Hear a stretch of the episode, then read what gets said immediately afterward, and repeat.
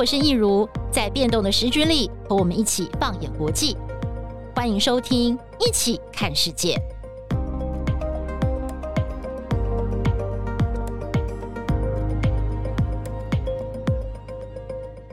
Hello，大家好，我是益如，欢迎收听《一起聊聊》。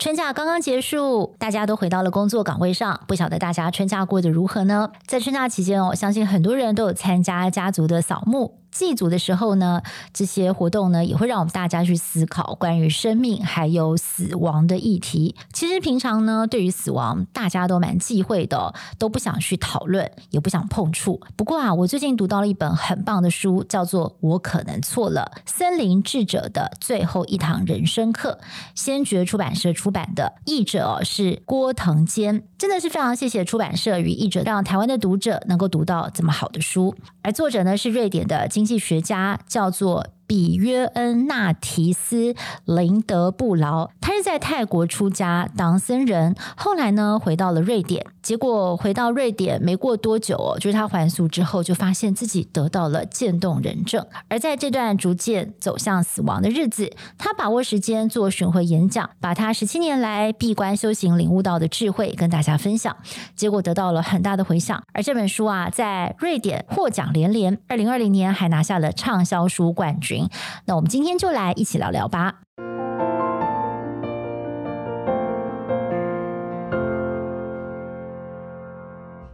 好，其实我在这个开始跟大家聊这本书之前，想跟大家分享一下跟这本书是怎么结缘的。其实我今天本来没有分享这本书，很早我是选好另外一本跟经济大萧条有关的小说，因为我觉得非常的切合当前的国际政治。经济局势，但是为什么突然会变这本书呢？其实这真的让我觉得有一种宇宙来跟我讲话的感觉。因为我的同事，也就是我们的林彦君主播，他先是在他的脸书上分享他读到了这本好书，那他的分享文非常的吸引我。那后来呢，有一次在梳妆室的时候遇到了燕君，他又大力的跟我推荐说：“啊，益如你一定要找这本书来读。”我就想说，对耶，因为我看他的推荐，我觉得这真的是很棒，我就很想要去读这样。可是可能那阵子真的是太忙。了，我就没有特别再去书店逛逛去买。结果后来大概是在上个星期四吧，我的梳妆造型师啊，就是我们台式的这个梳妆师，也是我的好朋友佩玲，他就突然呢就拿了一个纸袋给我，然后把这个纸袋一打开，就发现啊。就是这本书。那他说，因为燕君主播有跟他推荐啦，所以他觉得很有兴趣。他逛书店的时候，一口气就买了两本，一本他自己留着读，另外一本送给我，因为他觉得我会喜欢。因为我常常会跟佩玲在化妆的时候聊说，哎，我们最近彼此之间觉得有什么书是很不错的这样子，所以啊，我就觉得这时候有一种全宇宙好像还跟我讲话的感觉哦。因为在一个礼拜之内，连续有两位同事跟我推荐这本书，而且呢，我还来不及去书店找这本书，就直接交到我的手上了。哇，我就觉得这本书情意深重，因为是同事的爱心，所以我就觉得说我一定要好好的来读一读。结果没有想到一翻开，真的是欲罢不能，读到。太晚就睡着了，就隔天早上啊，我起来的时候还发现我竟然抱着这本书在睡觉，书都还在我的手上，所以我继续把这本书读完。读完之后回味反思了很久，因为我觉得这本书它的后坐力很强，它让我最震撼的倒不是完全在于这个作者讲他非常精彩的人生故事，而是他写到最后，他讲的是自己如何面对死亡这门课。那其实一开始，包括燕君或者是佩玲啊，他们都没有跟我剧透说，诶，这个书最后的结局会是什么？所以我是带着一个完全不晓得这个故事大纲的心情下去读，就没有想到读到最后，发现其实当作者呢在知道自己即将离开人世的时候，他就开始。把握他剩下的时间哦，包括呢，这个透过朋友的口述跟校对整理，完成了这一本书。还有就是他在全世界各地呢，也是办了很多的巡回演讲，希望能够把他自己十七年的出家灵修的经验，以及到他最后为什么决定回到瑞典，以及他面对这个渐冻人症，他的这整个对抗病魔的过程，他都把它写下来。这个是他最后留给这个世界的建言。其实。读起来真的是让人觉得非常的真切，而且他是很真诚的，真的是掷地有声。所以我在接下来要分享，就是我觉得这本书哪些章节感动我之前，我们先简短的来看一下他的人生故事吧。比约恩呢，他是一位瑞典人，他从小就很会念书，很聪明，他的成绩也很好。那他当时呢，这个高中毕业之后，他选择的是斯德哥尔摩金融学院。他说，其实他当时并没有觉得特别的兴奋或者是开心，因为他选择的是一条跟他爸爸相同的人生道路，就是读金融、经济跟大企业。只是因为他觉得他走上这个大企业这条路，可以让爸爸感到骄傲啊，所以他就这样做了。结果在一九八五年的时候，他拿到了斯德哥尔摩商学院的学位，而且他很优秀，一毕业就找到了工作。过了两年，比约恩才二十六岁，他就已经变成了瑞典燃气公司旗下一间子公司最年轻的财务长了。可是他说，当时他一点都不快乐，他觉得自己啊，每天穿西装打领带，拿着上好的公事包，只是在演一个经济学家的样子。他每天早上上班之前，还要对着镜子中的自己加油打气哦，说表演要开始喽，加油！可是他的内心呢，却有一个声音一直在跟他说：“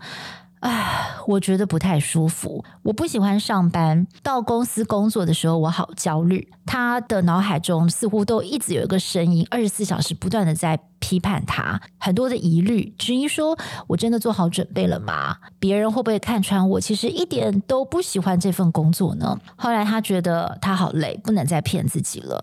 他开始变得很不安。很恐惧，他一直在想着我到底该如何帮助自己。于是他就开始找一些跟心灵相关的书籍。那时候他就读了一本书，叫做《禅与摩托车维修的艺术》。这本书其实不是在讨论什么禅宗啊或宗教的事情，但是呢，这本书给了作者一个重要的概念：你如果想要安住自己的心。最重要的就是要想办法，不要被妄念纷飞的头脑带离当下，要安住在当下。这个道理他当然也知道，光是能够悟到这个，哇，那绝对就是人生一份很大的礼物喽。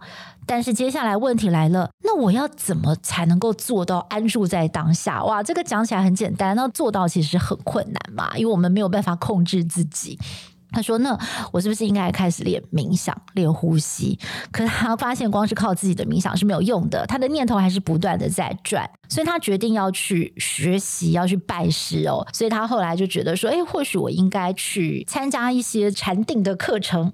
所以呢，他只花了五秒钟的时间，他就下定决心要辞职，踏上了这条修行之路。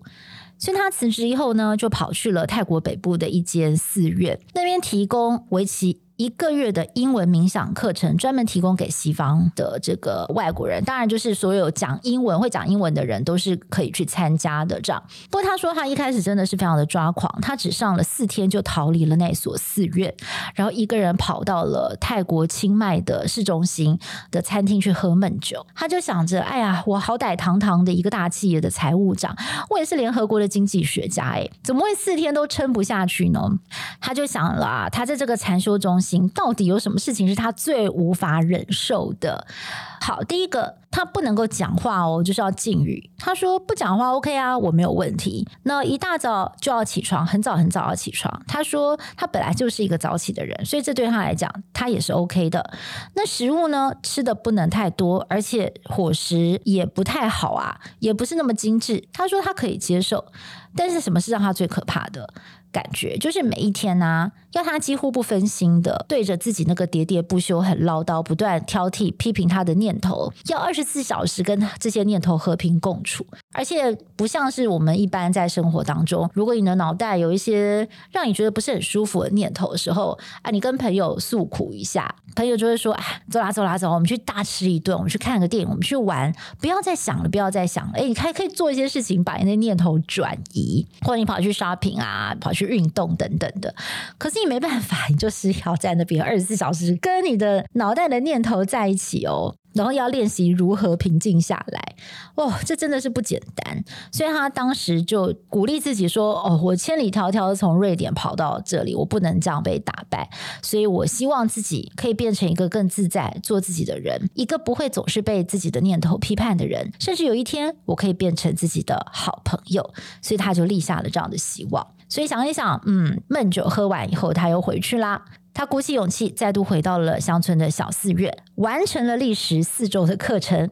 而这一次呢，他也坦诚，过程当中其实他还是放弃过三次。不过他的老师还是鼓励他要撑下去哦，因为当他在最痛苦的时候，老师说：“你呀，要好好的睡觉，你有很大的进步了。也许明天早上起来，你就会发现你不一样喽。”他说：“果然也是如此，他就明白了，原来这个叫无常，就是没有什么事情是永恒不变的啦。就连在最艰困的时期也是一样，事情是会好转的，是会有变化的，不会一直困难下去的。所以他撑过了第一次禅修之后，他取得了父母亲的同意，真的在泰国的国际寺院剃度出家。那他在这个书里面有很多的章节，都是分享他在寺院里面的体悟。我觉得其实是蛮精彩，因为跟我们每天的。”生活会碰到的状况其实是一样的。其实作者有分享说，大家会以为说他跑去那边禅修就是与世无争、与世隔绝，但其实，在那个环境当中，他反而在人际关系上他学了很多，因为是来自世界各国不同的人跑去那个地方禅修。他说，例如有一个就是也是从另外一个国家来的西方的人，他说。讨厌他，讨厌了四年，而且是莫名其妙，没有理由，不知道为什么，就是讨厌他，讨厌比约恩。比约恩也不晓得他自己到底哪里冒犯了他，但是他说，其实这对他来讲就是一个很好的功课跟磨练，因为比约恩他一直很在乎别人怎么看他，在乎自己的形象，他希望他可以人见人爱，做到大家都爱他。但是那个人的出现，就是没来由的讨厌他，对他很不友善，他就学到说。哎，我其实不需要讨好每一个人，我要接受现实就是这样。有人喜欢我，有人不喜欢我，但是我都能够很平静的去面对这样子的事情。所以他觉得这个对他来讲就是一个很大的成长。还有另外一个，我觉得也蛮棒的，就是我在这边要分享的，就是大家一定会觉得这个书名很有趣，叫做《我可能错了》。嗯，大家在生活当中有这样的经验吗？就是可能有时候会猛然想说：“哎，我这样讲对不对呢？也许我我这样的想法是错的。”那但是，即便你在心里想，你可能不好意思当面的讲出来，因为要在大家面前认错，其实对每个人来讲都不是一件简单的事情。那这本书为什么叫做“我可能错了”呢？原来这背后是有个故事的，因为在作者出家的过程当中，他曾经听过一位很有名的禅师演讲，这位禅。是说，我要传授给你们一句魔法。当时啊，听众大吃一惊。泰国森林修行者最著名的就是，任何的魔法神秘主义都是不可以被接受的。所以这位禅师说，我要跟你们讲一句魔法的时候，大家就想说，那到底是什么呢？OK，他就说啦，下次啊，当你感受到有冲突开始酝酿，你要跟一个人要吵架了，关系快要破裂、要决裂了，这个时候呢，请你。很真诚、很笃定的对自己重复这一句话，讲三次，你的担忧就会立刻烟消云散了。所以大家就很好奇。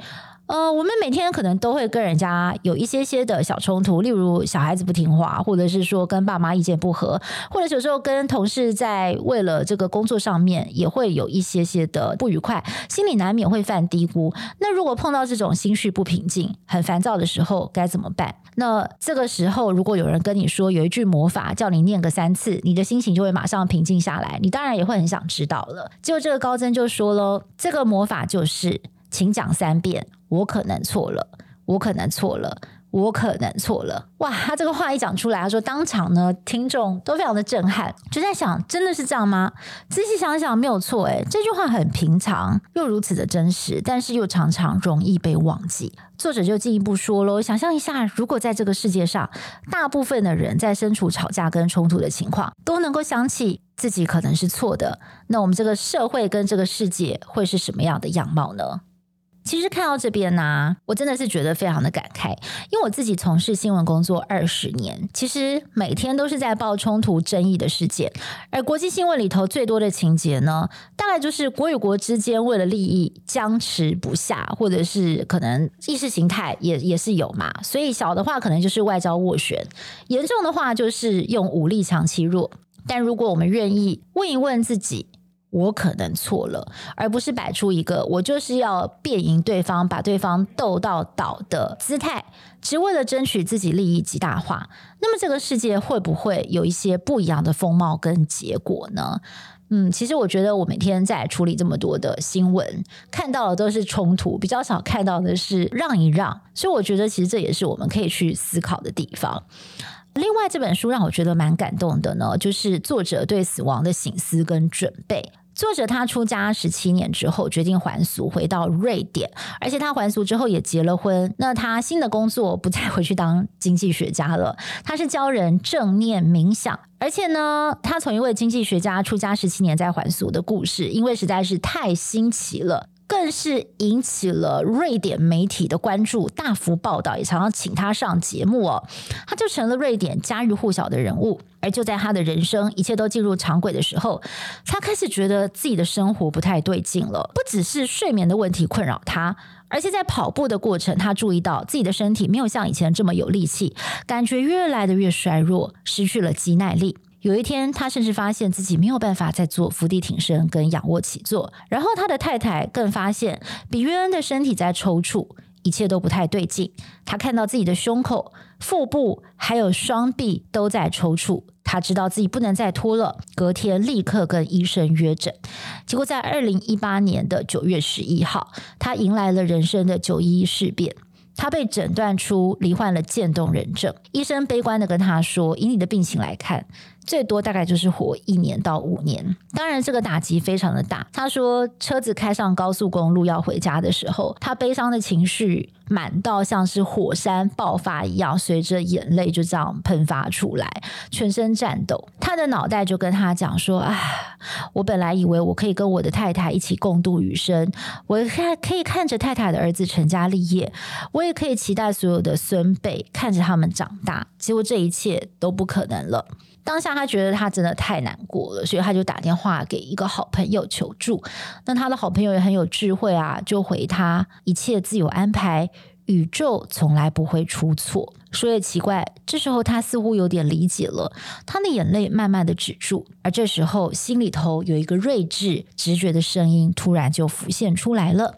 这个声音非常坚定的跟他说。感谢身边所有的力量，长期以来给这么多的鼓励，让我能够诚实正直的生活。谢谢你们给了这么棒的机会，让我能够展现出自己最美的一面。现在我咽下最后一口气的时间，似乎比自己希望的早了很多，而我可以问心无愧地说，我没有做什么不可饶恕的事情，让自己深感后悔，也没有造下沉重的业力需要承担。当大限来临，要永远离开这副皮囊时，我可以坦然地面对死亡，因为我知道自己这一生过得很美好。我咽下最后一口气的时候，也不会害怕接下来会发生什么事。比约恩说，他不晓得哪里浮现了这样的声音，让他有一点惊讶。但是他觉得这就是他的力量，而他也觉得这好像是一张证明的收据，让他知道过去多年来探索心灵的修行之路学到的智慧方法是正确的，仿佛就是为了面对这一刻而预备了他十七年之久。他觉得有某种力量来告诉他，你已经准备好了。你会没有遗憾的面对死亡，不用担心。不过生病真的是很辛苦哦，而且随着这个症状逐渐的严重，当比约恩要独自外出的时候，他就开始出现了一些障碍。例如说，他在举办巡回演讲的过程当中，他发现自己哦，早上从旅馆醒来要换洗，他没有办法帮自己的衣服衬衫扣扣子，他必须要请旅馆的服务人员协助他。而且当他在加油站加油的时候，他的手指已经不太灵活了。这个信用卡掏出来插进机器里面，他还要拜托人家帮他把信用卡拿出来。这时候他就要信任别人呐、不会拿了他的信用卡转身就跑，而是会还给他。还有就是当他走了一段路，在街上跌倒，也要靠别人搀扶。起身之后呢，他就发现啊。他真的是越来越没有办法控制他自己的身体，控制周遭的环境了。他也意识到，他必须要放手信任别人。所以，当他越放松自己，愿意把自己交给这个世界来照顾的时候，其实就越多人愿意来帮他。他也能够感受到更多的关怀跟善意，而这些呢，是他过去不曾注意到的。而在确诊了一年多之后，其实他说这过程当中，他也曾经两次罹患严重的肺炎，差点都要没命了。每一次呢，他都有同样的念头涌上心头：这难不成就是我的结局了吗？这两次的经验其实都非常的可怕，但是呢，他最害怕的并不是他的生命似乎要结束的事实，他觉得最可怕的是生命要结束的时候会是什么样子呢？因为他不知道嘛，这是一个未知。那另外呢，他其实也曾经考虑说，要是病痛变得实在太难以忍受的时候，他是不是要到瑞士去找医师协助执行安乐死？因为他自己的父亲在八十四岁那年因为疾病不可逆，也是选择了安乐死来结束自己的生命。但是他说，他的内心当时有一个声音告诉他说，他其实只想让这整个过程顺其自然的发展。事实上呢，在暴风雨当中，他是想要选择留下来，跟船一起同进退，表现出一位杰出船长的风范。即便这个船要沉了，他也愿意跟船一起沉到海里哦。所以他说，在大限来到之前，他也不愿意从自己的躯体主动退场。而在面对死亡比他预期更早到来的事实，他也说了，他是很悲伤啦，但是他没有恐惧或者是愤怒。而他的悲伤，他觉得来自于很多事情，包括他会错过，但是他不曾对这个疾病感到愤怒，因为从来就没有任何的人跟他承诺过，他可以在这个世界上活多久。他也形容说，人类就好像是树上的叶子，大部分的叶子会一直枯萎。变色才落下，但是有些叶子啊，明明在很翠绿的时候就会掉落了。他说，就算他的心理跟精神保持良好，但是身体一步一步的被迫放弃的感觉，其实他还是觉得非常的难过。他说自己在年轻的时候花了很多的时间在意自己的外表，这个也不满，那个也不满，自怨自艾。但他现在发现自己跟身体的关系是截然不同了。他对自己的身体非常的感。嗯，他感觉自己的身体就像是一个陪伴了他很久的老朋友，长久以来一起历经了风风雨雨，都不再年轻了。他说他现在想要赞美自己的身体，他对身体说：“谢谢你，每一天都竭尽全力。现在你正在打一场苦仗，我懂。你现在的一切都得付出代价，然而你仍然是为了我竭尽所能，我也正尽一切所能帮助你。我明白这不够，还差得很远。”但我保证会比过去任何时候更好好的聆听你的声音。我保证不会要求超出你能力范围能够做的事。我以前总是这样对你。最重要的是，我知道当你再也撑不下去的时候，我会按照你的意思去做到。而到了那一刻，我会竭尽所能的臣服与感恩、接纳与信任中安息。因为我们曾经拥有的美好人生感到喜悦，也用坚定无畏的声音说：“顺从你的意愿，不是我的意愿。”而接受死亡的过程，其实就是对生命的一种信任、放手的过程。我也非常好奇李渊到底是一个什么样的人，所以我就特别到了 YouTube 去看了他的演讲。他的打扮非常的年轻时髦，但是他的眼神非常的纯粹。很深邃，虽然他讲瑞典话我听不懂，但他给人一种很温和、放松的平静感。而最后呢，他是在确诊渐冻人症后三年，在二零二二年的一月份辞世，留下了一本畅销书以及多场发人深省的巡回演说。如果说有哪一段文字是我觉得最能够代表作者想要表达的概念，或许就是活在当下吧。他其实，在书的第一个章节就写到了童年时的一个经验。让我觉得非常的感动。他说，八岁的他一大早在爷爷奶奶位于瑞士东南部附近的小岛上的家中来回的走来走去，等待弟弟醒来。突然之间，他的内心变得无比的宁静。小小的他突然注意到了有一台放在厨房窗台上烤面包机，美得令人屏息。时间静止了，所有的物品周围似乎都透出微光，几朵蓬松的云朵。湛蓝的天幕中透出了微笑，窗外的桦树摇曳着闪闪发光的叶片。无论我的目光转向何处，移向我的都是美景。对于这段经验，当时的我或许没有办法说明白，但现在我试着想起那个时候，仿佛整个世界都在跟我说：“欢迎回家。”这是我第一次有那种真正回家的感觉。我的心完全在当下，脑袋里头没有任何的念头，我的泪水就涌上了双眼，胸口一阵暖热。今天我会将这股暖意称之为感激。而我们有多久没有把自己从纷乱的念头中暂时抽身，纯粹因为一个美景而有着纯粹的感动呢？或者是因为旁人的一个善意、一个帮忙、一个笑容而感恩自己能够活着，领略这些美好呢？因为我们都知道生命终究会消逝，所以我们更要带着喜悦，每一天都好好的活着，快乐的活着。其实我觉得这就是这本书带给我的启示：活在当下。那么也希望说今天的分享您也能够有所共鸣，一起聊聊。我们下次再会喽，拜拜。